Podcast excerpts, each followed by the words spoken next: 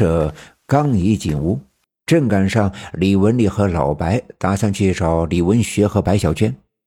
听了老白讲了李文学和小娟一起失踪的事，刘玉梅咯咯的笑了起来。亏你们还都是过来人呢，这点事儿都看不清楚啊！小两口啊，这是情投意合，偷摸溜达出去了。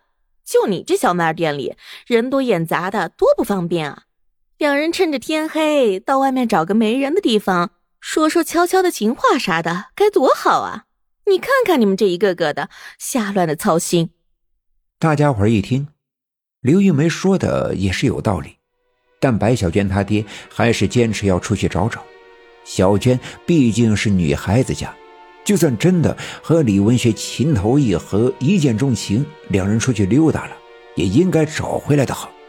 女孩子嘛，总该矜持一点。既然这样，那大家还是出门去找。刘玉梅说：“这找归找，但大家都别乱嚷嚷，别喊小两口的名字，让别人听见了不好。”大家点头，都觉得刘玉梅想得周到，于是留下女人们在家。老白和李文丽便各拿手电筒出门去找。李文丽家的后面有一条土沟，里面长满了杨树。李文丽在沟里开垦了一块荒地，种的全都是地瓜。秋天的时候收了好几麻袋。李文丽熟悉这边的地形，便让老白顺着光滑的大路找，自己便来到这条土沟。下了土沟不方便喊叫，便用手电筒来回的照，顺着土沟找了一圈，也没看见一个人影。看来他俩没在这里。往回走的时候，手电筒闪了两下，灭了。李文丽借着星光，把手电筒的后盖打开，把电池倒出来，重新装了一下，拧好盖子，在手里拍打了两下，还是不亮。心想，可能这灯泡闪坏了，于是便无奈的往前走。刚爬上土沟，突然隐约的听见沟里有动静，心想可能是这两人在沟里边了，不方便喊，便又下了土沟，顺着声音的方向往前走。果然，借着星光，前面隐约的可以看到两个人。其中一个壮实一点的，在地上捡起一些木棍和树枝，然后堆放在一起；女的就在一旁看。他们身边的树枝已经堆放了一大堆。李文丽知道，这两人一定是白小娟和李文学，却不知道他们俩这是在干啥。刚想走过去，小点声的叫他们，突然火光一闪。是李文丽划着了一根火柴，正蹲在地上，用火柴点燃了一些苞米的枯叶，然后把这些着火的叶子塞进那堆树枝的下面。那些树枝十分的干燥，这燃烧的树叶子一放在下面，还没等李文丽阻止，便腾的一下燃烧了起来。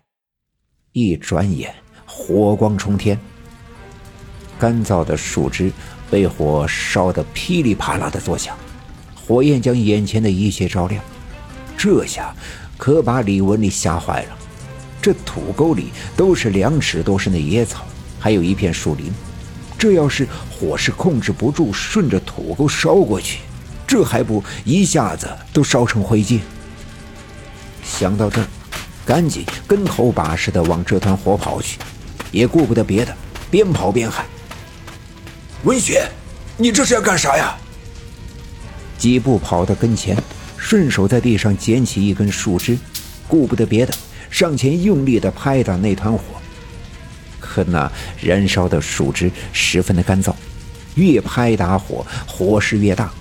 很快，李文学堆起的这些树枝便都哗啦啦的燃烧起来，火焰烧得老高，烤着李文丽的脸，热得渗透。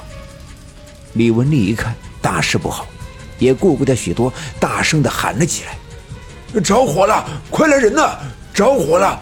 刘家镇的夜晚很寂静，这一嗓子喊出去便传得老远。最先闻声赶来的便是顺着大路寻找白小娟的他爹老白。其实，就算不喊，他看到了李文丽家屋子后面的火光，便赶紧往这边跑。跑到土沟边上，借着明亮的火光，看到了李文丽用树枝玩命地拍打着火焰，而火堆旁边，李文学和白小娟正站在那里发呆。老白跟头把式的下了土沟，先跑到他俩的身边，一把把白小娟拉了过来，大声的喊道：“你俩这是不要命了呀！赶紧上土沟，快去上面躲躲！”说完，拉着白小娟往土沟上面爬。没走几步，李文学赶紧上来，也不说话，一弯腰把白小娟扛了起来，三步两步的就爬上了土沟。老白一看。小娟到了安全的地方，便赶紧捡起一根树枝，跑到李文丽的身边，跟着她一起拍打起来。本集已经播讲完毕，感谢您的收听。欲知后事如何，且听下回分解。